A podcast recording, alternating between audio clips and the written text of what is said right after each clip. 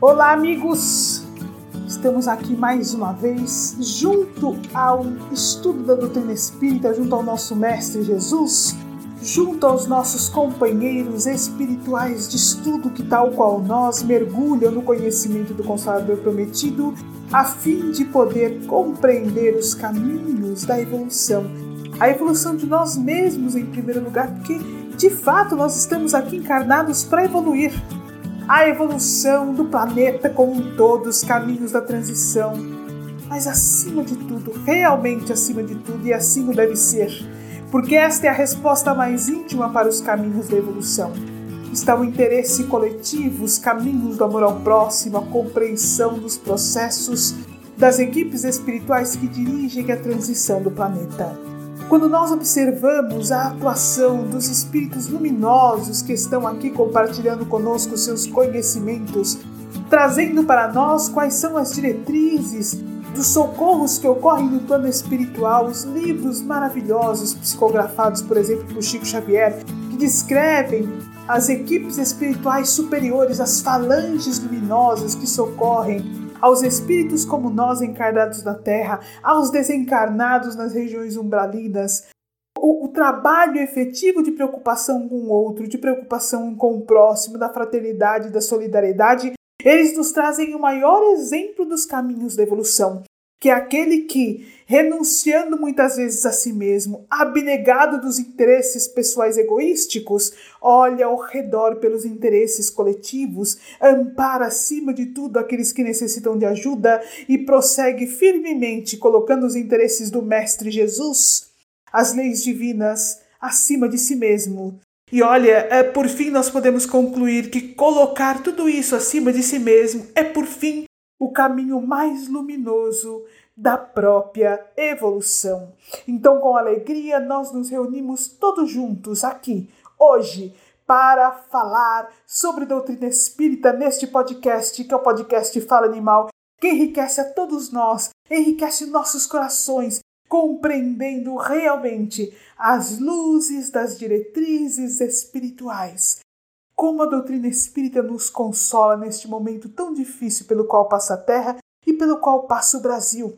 Nestes momentos de dificuldades filosóficas em que as consciências, acima de tudo, ou seja, nós, somos pressionados a, em meio ao turbilhão de ideias, em meio ao turbilhão de dificuldades de compreensão, de desafios, de aceitar um ao outro, né, de alteridade, nós somos compilados a nos esforçar a seguir o caminho do Evangelho, que é o caminho do amor ao próximo, que é o caminho da misericórdia, que é o caminho do bem-aventurados os aflitos, que é o caminho da fé, da esperança, conscientes que somos como espíritas de que, por maiores que sejam as dificuldades que atravessamos, o planeta está num processo de transição. Jesus segue no leme, acima de tudo, estão seus trabalhadores do amor e do bem, dirigindo a Terra para uma nova forma de pensar, para os caminhos da era do espírito, para o abandono da matéria como prioridade,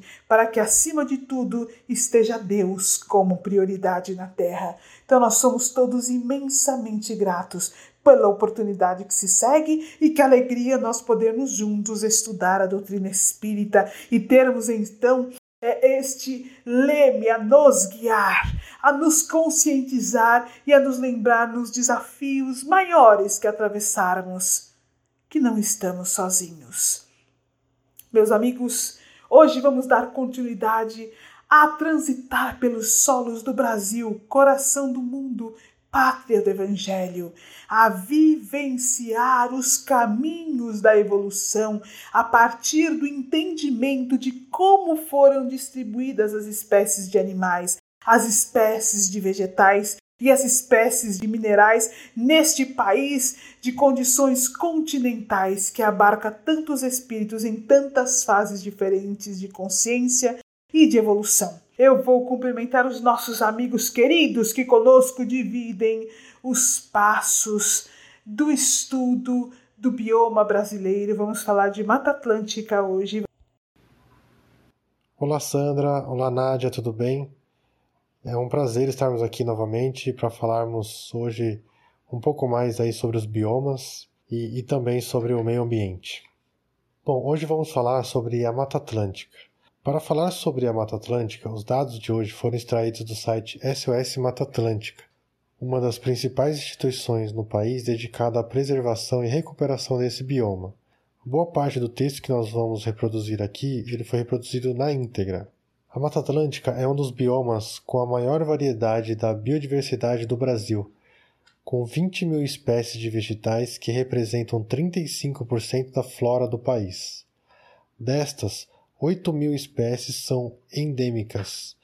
Há também cerca de 2.040 espécies diferentes de fauna. A biodiversidade da Mata Atlântica é semelhante à da Amazônia.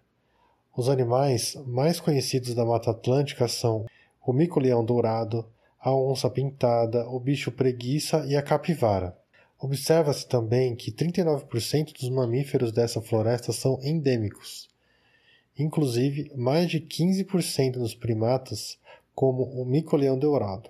Das aves, 160 espécies e dos anfíbios, 183 são endêmicas da Mata Atlântica. Quando a gente fala endêmica, é, a gente está querendo dizer que são espécies que são somente encontradas nesse bioma, ou seja, na, na Mata Atlântica. A Mata Atlântica compreende por 15% do território brasileiro e está distribuída em 17 estados, que são o Alagoas, a Bahia, o Ceará, o Espírito Santo, Goiás, Mato Grosso do Sul, Minas Gerais, Paraíba, Paraná, Pernambuco, Piauí, Rio de Janeiro, Rio Grande do Norte, Rio Grande do Sul, Santa Catarina são Paulo e Sergipe, e se estende por parte da Argentina e Paraguai. Grande parte de sua distribuição geográfica é pela costa do Oceano Atlântico, daí o seu nome. Esse bioma ocupava uma área de 1.110.182 km, o que correspondia aos 15% do território nacional, mas infelizmente hoje restam apenas 12,5% da floresta que existia originalmente. Apesar da grande importância econômica e ecológica, é um bioma mais degradado do Brasil. Dos 12% que ainda resta de floresta, então, de acordo com o Atlas da Mata Atlântica de 2019, elaborado pela SOS Mata Atlântica em parceria com o INPE, a maior parte é fragmentado e desconectado. Segundo o Atlas da Mata Atlântica, o desmatamento no bioma aumentou 27,2% nos anos de 2018 e 2019, com 14.502 hectares de floresta devastados, o equivalente a 14 mil campos de futebol. É a maior área desmatada do bioma desde 2016. Isso, se a gente vê, foram apenas dois anos. Né? Cerca de 70% da população brasileira vive no território da Mata Atlântica as nascentes e mananciais abastecem as cidades, sendo um dos fatores que tem contribuído com os problemas de crise hídrica, associados à escassez, ao desperdício, à má utilização da água, ao desmatamento e à poluição. Atualmente, existem apenas dois grandes contínuos de vegetação nativa que estão localizados na Serra do Mar entre o Paraná, São Paulo e Rio de Janeiro, e o Alto Paraná, na região da Foz do Iguaçu, na fronteira com a Argentina e Paraguai. Essa fragmentação ameaça espécies importantes da biodiversidade brasileira, como a onça pintada, que inclusive estampa aí uma da, das moedas do Brasil, né? um dos papéis de moeda do Brasil. Estima-se que restam apenas 300 onças pintadas em todo o bioma. Caso a degradação prossiga, a Mata Atlântica pode se tornar o primeiro bioma do mundo a perder seu animal topo da cadeia, acarretando em severos prejuízos à biodiversidade. Tanta informação tão importante para o nosso entendimento tantas informações estudadas detalhadamente. Vejam, meus amigos, como nós já temos o conhecimento suficiente do que nós precisamos preservar. Se continuarmos no ritmo que estamos, teremos de responder, enquanto população brasileira, ao nosso Mestre Jesus, o que fizemos do território que ele nos confiou para a evolução dos espíritos, tal qual nós são também brasileiros. Porque nós trazemos essa nomenclatura, o Brasil, coração do mundo, pátria do Evangelho, pertencente exclusivamente à espécie humana. Na nossa visão antropocêntrica da vida, nós relacionamos todos os caminhos à espécie humana, esquecidos de que a Terra foi construída pelo Mestre Jesus para abrigar os espíritos em evolução em todas as fases de evolução. Que a espécie humana foi a última espécie, ou seja, após os espíritos alcançarem a condição de consciência de ocupar o corpo físico humano, é que a espécie humana surgiu na Terra muitíssimo, muitíssimo tempo depois, ou seja, milhares e milhares e milhares de anos depois desta escola bendita ter sido criada. E o Brasil, coração do mundo, terra dos brasileiros, é a terra dos brasileiros em todas as fases de evolução. Brasileiros que no momento transitam no reino mineral, brasileiro que por hora ainda de consciência dormente caminham pelo reino vegetal nos processos de desenvolvimento da sensibilidade, brasileiros que agora já despertando a consciência imprescindivelmente para o meio ambiente ao redor e para o próprio corpo físico, estão no reino animal, caminhando para a fase humana, e nós, brasileiros que ocupamos o corpo físico humano, estamos criando a consciência do espírito e necessariamente essa consciência do espírito passa pelo aprendizado profundo das leis universais e pelo entendimento do trânsito do espírito em todas as outras diversas fases de evolução e o que significa todos os brasileiros que conosco transitam esta terra bendita nos processos de evolução individual e coletiva, nossa família brasileira. Nossa família brasileira está sofrendo e não apenas na fase de humanidade, de maneira mais agravada na fase de animalidade, porque nós estamos extinguindo a residência dos brasileiros que conosco compartilham este país, que se encontram nos outros reinos de evolução. Nós estamos desestruturando toda a residência deles. Obviamente, começamos a compreender agora que isso significa desestruturar a nossa própria fase de evolução, significa descontinuar a nossa própria espécie evolutiva. No entanto, pensar dessa forma é de novo um pensamento antropocêntrico que desliga-se efetivamente do significado do amor ao próximo quando olhamos para o espírito em evolução em todas as fases. Meus amigos, temos uma responsabilidade profunda diante das outras espécies, porque isto significa amar o próximo. Estamos destruindo o lar que Jesus nos confiou e extinguindo corpos físicos, ou seja, espécies que foram fixadas conforme nós já estudamos aqui no livro A Caminho da Luz de Emmanuel, Psicografia do Chico Xavier espécies criadas cujo código genético foi fixado para que estivessem presentes para receber o espírito em fase de evolução que necessita daquele modelo físico no seu desenvolvimento de consciência. Nós estamos tendo a responsabilidade de extinguir, vejam bem, vou reforçar, nós, enquanto espíritos em fase de humanidade, estamos tendo a responsabilidade de extinguir algumas fases de evolução necessárias para os espíritos que aqui conosco se encontram na Terra, particularmente no Brasil. Isto é uma grande responsabilidade coletiva de nossa na fase de animalidade e uma grande inconsciência de nossa parte do significado da evolução, uma grande inconsciência de nossa parte do significado da importância do corpo físico para a evolução do espírito. Então é muito, muito importante que passemos a olhar com a lente da doutrina espírita, conforme nós falamos, e a compreender o significado dos territórios que nós descrevemos, o significado das espécies das quais nós estamos falando. Estamos o tempo todo falando da representatividade da ação humana diante da evolução dos outros espíritos que conosco compartilham a Terra e o Brasil. Nós estamos falando do papel que nós estamos exercendo diante da evolução desses espíritos. Meus amigos, precisamos assumir com consciência espiritual este papel e compreender qual deve ser finalmente os caminhos que precisamos traçar como espíritos em fase de humanidade individualmente, como espíritos que conheceram a evolução a partir da doutrina espírita e, portanto, como espíritas, como cristãos que compreendem o exemplo do Cristo e as leis divinas descritas no Evangelho, e como brasileiros que entendem que nós estamos habitando o Brasil, coração do mundo, pátria do Evangelho. Oi, Tiago, oi, Sandra. É, realmente é muito triste a gente parar para pensar que a gente reduziu esse bioma em apenas 8% de sua totalidade e ainda por cima a gente ainda ameaça de extinção os seus animais, a sua biodiversidade que sobreviveu.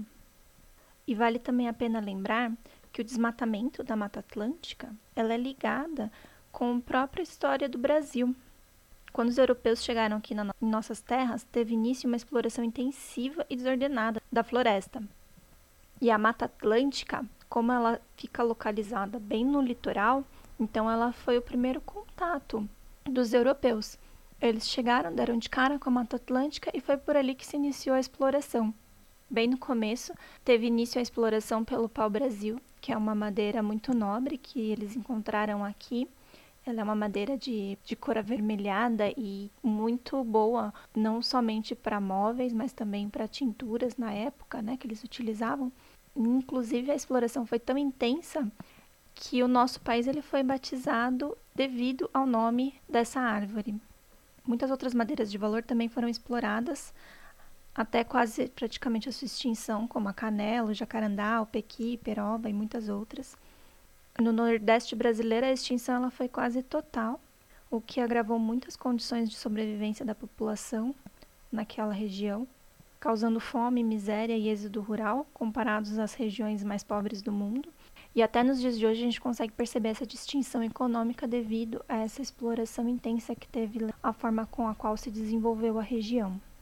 Seguindo a derrubada da mata, vieram plantações de cana-de-açúcar mais ao sul e na região sudeste foi a cultura do café a principal responsável pela destruição da vegetação nativa. Mais ainda ao sul, a Mata Atlântica foi derrubada de, devido às florestas de araucárias, que tinham um valor comercial também muito forte, da madeira de pinho, e além da exploração predatória dos recursos florestais, houve também um significativo comércio de exportação de couro e peles dos animais. Hoje, praticamente 90% da Mata Atlântica, em toda a extensão territorial está destruída, como o Tiago já comentou, e ela é a segunda floresta mais ameaçada de extinção do mundo.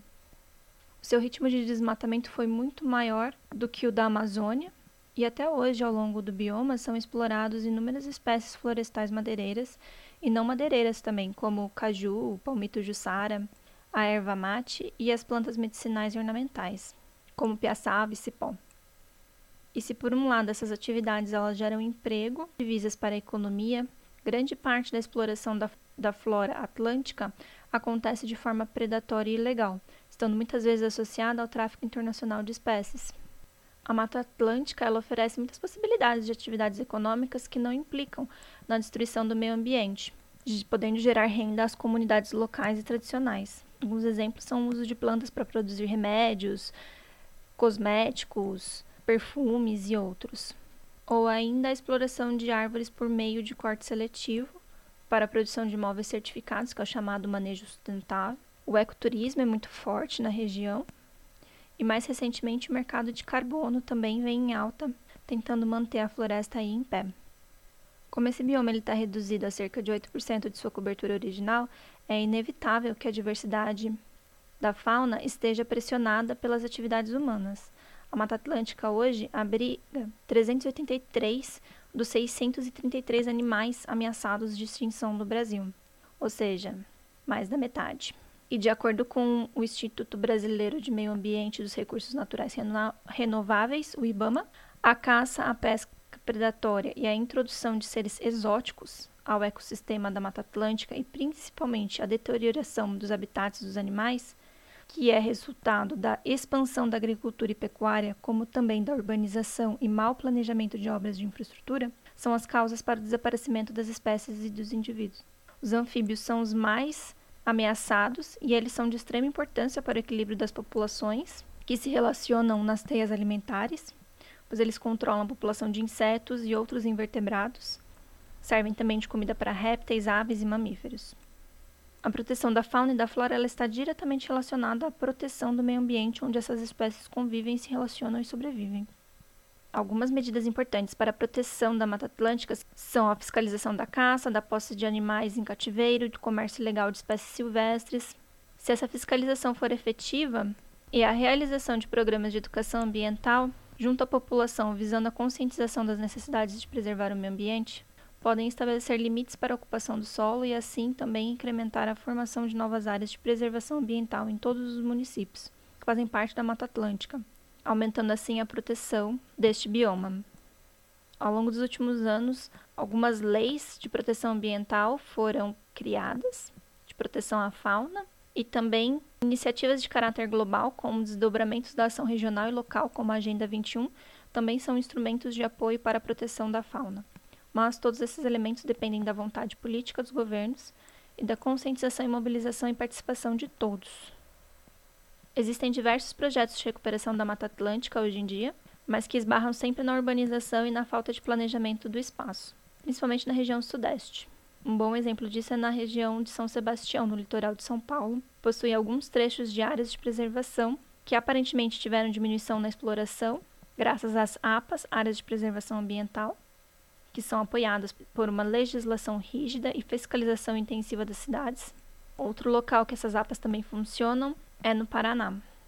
A Mata Atlântica ela tem uma importância econômica extremamente alta, porque atualmente vivem na região da Mata Atlântica 72% dos brasileiros e 70% do PIB nacional concentra neste bioma. Além disso, todo este território mantém as nascentes e mananciais que abastecem as cidades e comunidades no interior, regulam o clima e abriga comunidades tradicionais, inclusive incluindo povos indígenas.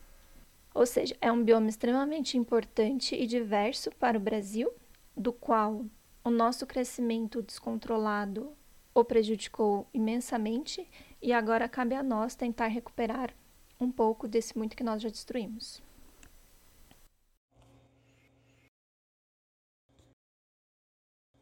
Meus amigos, quando nós ouvimos, nós que amamos os animais, a descrição dos animais que estão presentes na Mata Atlântica, na Amazônia, nós vamos nos apaixonando e até nos vendo, estando nesses territórios, eu consigo assim me perceber indo até lá, conforme eu vou ouvindo as descrições, vendo filmes, vendo documentários, me perceber estando junto deles, no fascínio de compreendê-los. Nós temos um grande desafio pela frente, que é o desafio de preservarmos a vida deles. Acima de tudo, nós temos um outro desafio maior, muito maior reconstruir o habitat deles. E mais do que tudo, aprendermos a convivermos em harmonia, de maneira que a nossa reencarnação não prejudique de forma alguma a reencarnação daqueles que nos cercam em outros estágios de evolução. Nós temos realmente o desafio de rever a maneira como nós temos vivido as experiências reencarnatórias, agora dotados de conhecimento científico suficiente e principalmente dotados do conhecimento espiritual suficiente, porque a ciência já veio de encontro a nós, nos demonstrando, por exemplo, que todos os animais são dotados de consciência, de vontade própria, de sentimentos, e a doutrina espírita contemporânea à própria ciência nos diz realmente a mesma coisa de maneira mais profunda e nos mostrando, conforme nós já tantas vezes aqui repetimos, com André Luiz no livro Mecanismos da Mediunidade sobre o pensamento dos animais, com André Luiz no livro Evolução em Dois Mundos sobre o trânsito do espírito nos diversos reinos, e uma frase de André Luiz no livro Nos Domínios da Mediunidade: Tudo é espírito no santuário da natureza. Hoje, no estágio evolutivo em que nós nos encontramos, temos a ciência e a religião unidas para nos fazer compreender a importância do ambiente em que habitamos. E uma coisa que nós gostaríamos de ressaltar aqui, que é muito importante: Espíritos em fase de animalidade estão em processo de individualização, o que significa que estão desenvolvendo a consciência para o meio ambiente, para o ambiente ao redor e para o próprio corpo. Como é importante que nós, que nos encontramos na fase em que estamos, sejamos capazes de proporcionar a eles as condições necessárias para que a consciência deles possa se desenvolver adequadamente e não ser turvada pelo sofrimento que nós causamos sistematicamente, trazendo traumas profundos em todos os estágios em que eles se encontram, estejam convivendo conosco diretamente ou indiretamente nas residências construídas pelo Cristo, para que eles, como animais que se encontram na vida selvagem, possam encontrar os desafios necessários proporcionados pelo Cristo e não pelo homem para o desenvolvimento da consciência.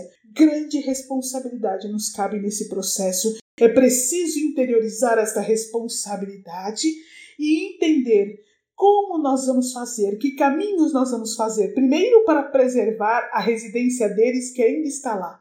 E segundo, para reconstruir a residência, entregando a Jesus e principalmente a eles a casa que lhes cabe.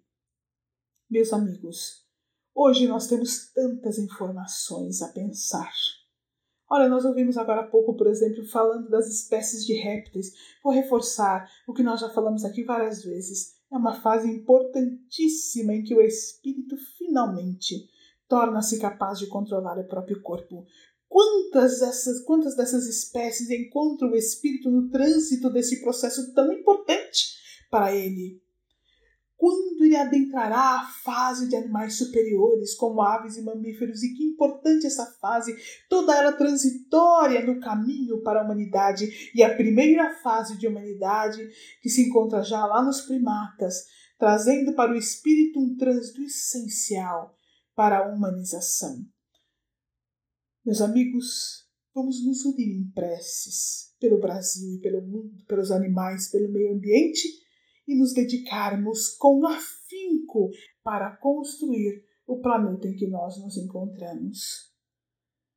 Deixemos aqui um abraço carinhoso de todos os voluntários da SEAMA, de nossa parte, e o nosso amor profundo, todo o nosso amor, pedindo à equipe espiritual da SEAMA que leve este amor como chuva a se derramar para todos os animais do Brasil.